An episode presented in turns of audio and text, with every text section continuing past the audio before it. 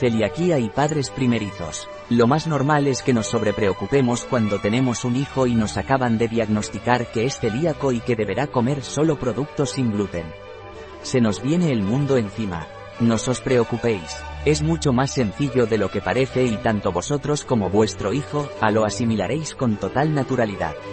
Sigue leyendo nuestros consejos. Keep calm. El gluten, celiaquía, está a la orden del día. Cada vez hay más productos etiquetados sin gluten y no cuesta nada encontrarlos en cualquier sitio, incluso aquí, en nuestra parafarmacia online hoy tengo el honor de poder escribir un artículo en nuestro blog sobre la celiaquía desde mi propia experiencia, y estoy hablando de hace casi 20 años, por lo que antes casi no había información sobre la celiaquía. Aún no sé si mi hijo, a es celíaco, a, ¿cuándo debo preocuparme? Normalmente, hacia los seis meses, se introduce el elemento del gluten en la dieta de los bebés. Es aquí cuando debéis empezar a prestar atención. Cuando un cuerpo no tolera el gluten, el organismo se defiende contra él, pues lo ILSQO, confunde IRSQO, como una amenaza y actúa en consecuencia atacándolo. Primeros síntomas visibles de nuestro HIJ o acelíaco, A, estreñimiento o diarrea persistente, vientre inflamado, dolor abdominal, gases o indigestión, disminución del apetito, náuseas y vómitos, pérdida de peso, curva de crecimiento por debajo de la media, es necesario que el seguimiento lo haga vuestro pediatra y comentadle estas observaciones en caso necesario. Si vuestro pediatra considera que puede ser celíaco, procederá a derivarlo para que le realicen las pruebas pertinentes y descartar.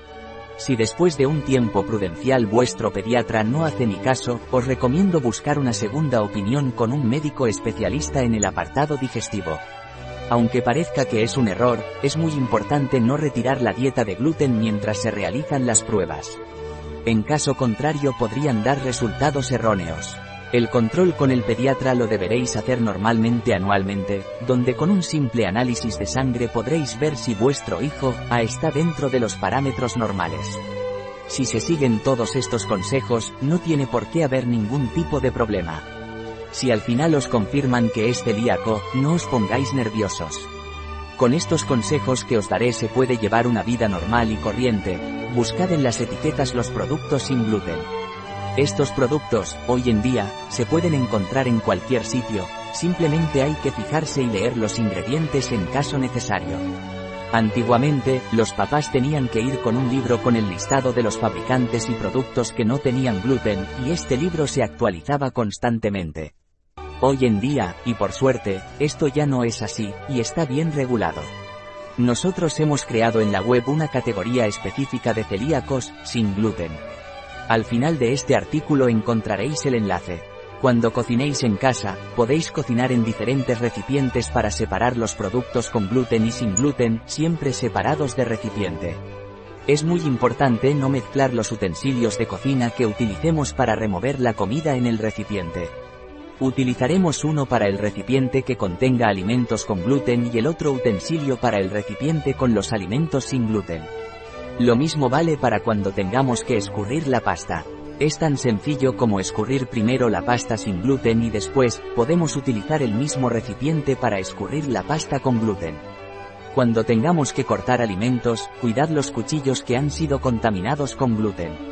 Lo de siempre, un cuchillo para los alimentos con gluten y otro para los que no tengan gluten. En las fiestas de cumpleaños, avisad antes de ir, pues lo más seguro es que os preparen algo especial para vuestro hijo. Por los años de experiencia, no hay ningún problema en las fiestas de cumpleaños.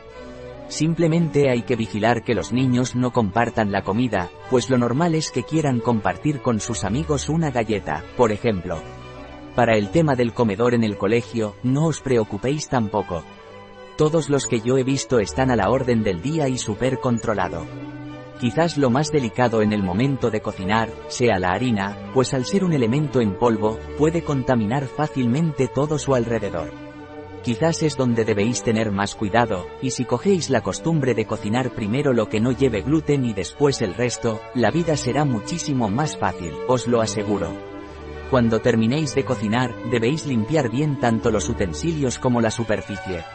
Recuerda tener siempre harina de maíz. Es el sustituto normal de la harina normal para casi cualquier comida, y toda la familia la puede ingerir sin problemas. Es importante fijarse que no contenga gluten. Como dato curioso, la plastilina suele ser comestible, por seguridad, pero suele contener gluten. Muchos colegios optan por utilizar plastilina sin gluten.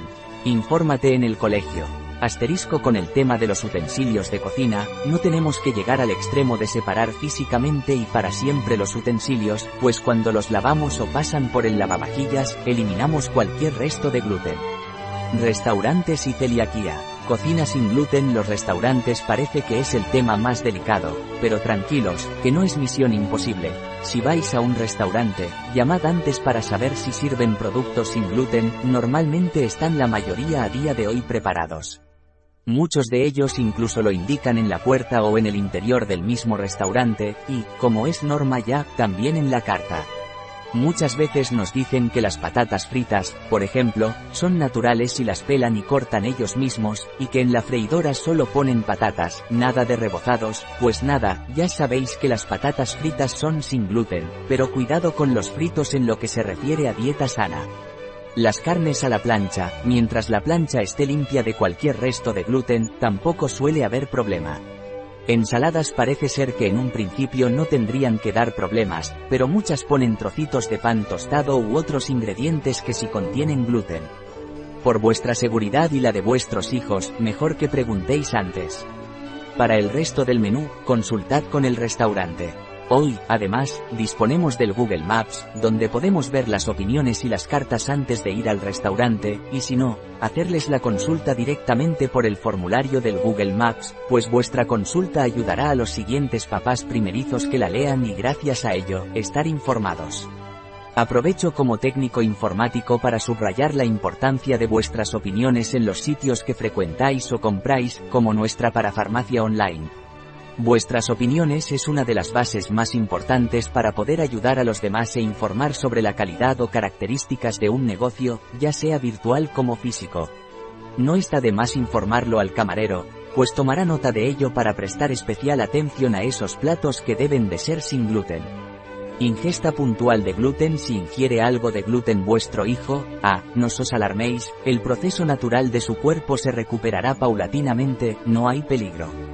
Siempre hay que mantenerlo a raya, pero si todo y así os queréis asegurar, para niños mayores de 12 años hay un producto natural que se puede tomar en caso de ingesta accidental de gluten. No recomendado en mujeres embarazadas sin consejo médico. ¿Y las croquetas de la abuela? ¿Cómo lo hago ahora? Todos hemos probado esas riquísimas croquetas de la abuela, ¿qué pasa ahora? ¿Tendrá que cambiar la receta? Pues tenemos varias opciones, cambiar la receta y para todo el mundo igual, con pan rallado y harina sin gluten, u otros ingredientes, hacer dos tiradas, una con gluten y la otra sin gluten. Se pueden hacer al mismo tiempo, pero con la harina y el pan rallado separado, y cada tirada con sus utensilios de cocina para que no se contamine la tirada sin gluten. Debido al uso de harina, mi recomendación es la de siempre. Primero hacer las croquetas sin gluten y luego el resto. Lógicamente con especial atención a otros ingredientes extras, mantequilla, etc. y geli, vigilad que sean productos con ingredientes sin gluten. ¿La diferencia de las nuevas croquetas caseras de la abuela con las de antes? En gusto, sabor y textura os puedo asegurar que casi no hay diferencia y salen riquísimas también. Os recomiendo hacer una prueba, incluso si no sois celíacos. Añadir también en este punto de las croquetas que podéis ir a vuestra carnicería de confianza, y pedid el si pueden hacer una tirada sin gluten cuando hagan croquetas. Pedid una buena bandeja y congeladla, así os durará croquetas en casa y sin tener que salir a buscar a cualquier sitio. Ya sabemos que no nos podemos resistir a las croquetas de la abuela, pero como siempre, los fritos con mucha moderación, mejor comer lo más sano posible. Vuestro organismo os lo agradecerá. Debo desconfiar de los productos que no están etiquetados y LSQO, sin gluten y RSQO, pero que según los ingredientes, no llevan gluten? Existen productos que vuestros hijos podrían ingerir sin ningún tipo de problema, pero hay que tener en cuenta varias cosas. Un producto puede ser sin gluten y no estar etiquetado. La etiqueta sin gluten se recibe una vez pasados los controles de sanidad pertinentes y que así lo certifican. Puede ser que un producto no los haya pasado pero esté perfectamente libre de gluten. En este caso, mejor buscar alguno equivalente pero que esté correctamente etiquetado. Las etiquetas sin gluten aseguran que el producto ha sido envasado en un ambiente controlado para evitar la contaminación por aire de los productos. Existen productos que por los ingredientes, pudiera parecer que están libres de gluten, pero resulta que en la misma cadena de producción, aparte de este producto, han pasado otros previos que estos sí que tenían gluten, por lo que los alimentos que han venido después, si no se ha limpiado concienciadamente la cadena de producción, se contaminarán de gluten. Normalmente lo indican en el envase. Vuestro hijo asimilará todo esto con total naturalidad, y os sorprenderéis cuando veáis que sus compañeros de colegio crecerán con sus amigos celíacos sin ningún tipo de problema y respetarán su conducta con total normalidad. A esa edad se asimila todo a una velocidad de vértigo. Básicamente se reduce en cambiar un poco nuestros hábitos de compra y de cocina, pero se asimila muy rápidamente y pasa a ser una forma natural del día a día. Cuando os queráis dar cuenta, lo estaréis haciendo sin pensar. Los productos que vais cambiando por los nuevos sin gluten, entrarán en vuestra memoria y poco a poco no tendréis ni que pensar en ello. Tenéis que tener en cuenta que muchísimos de los productos de hoy en día están etiquetados sin gluten, pero no es que ahora sean sin gluten, sino que siempre lo han sido y ya estábamos comiendo alimentos sin gluten sin saberlo, simplemente que han añadido la etiqueta como verificación de sanidad. Ya veis que no es tan difícil. Con un poquito de atención, todo está arreglado. Al final de este artículo os dejaré unos enlaces a productos, donde, en nuestra casa, por ejemplo, Dr. Escar ha estado presente en toda mi vida relacionada con la celiaquía, por lo que para mí, a nivel personal, es mi preferida. Si bien es cierto que el pan sin gluten deja que desear al tacto y aroma al normal, esperemos que en un futuro se consiga algo lo más parecido posible en textura y gusto. Todo y así, os recomiendo las tostadas sin gluten, aunque no seáis celíacos. A día de hoy son las más ricas que he probado y os aseguro que no tienen ni punto de comparación con las tostadas con gluten. Ya me diréis, asterisco imagen creada con Stable Diffusion. Un artículo de Rafael Martín Soto, CEOIT, Inteligencia Artificial en bio-pharma.es. La información presentada en este artículo de ninguna manera sustituye el asesoramiento de un médico, Cualquier mención en este artículo de un producto, no representa el respaldo de ODS, Objetivos de Desarrollo Sostenible, a ese producto.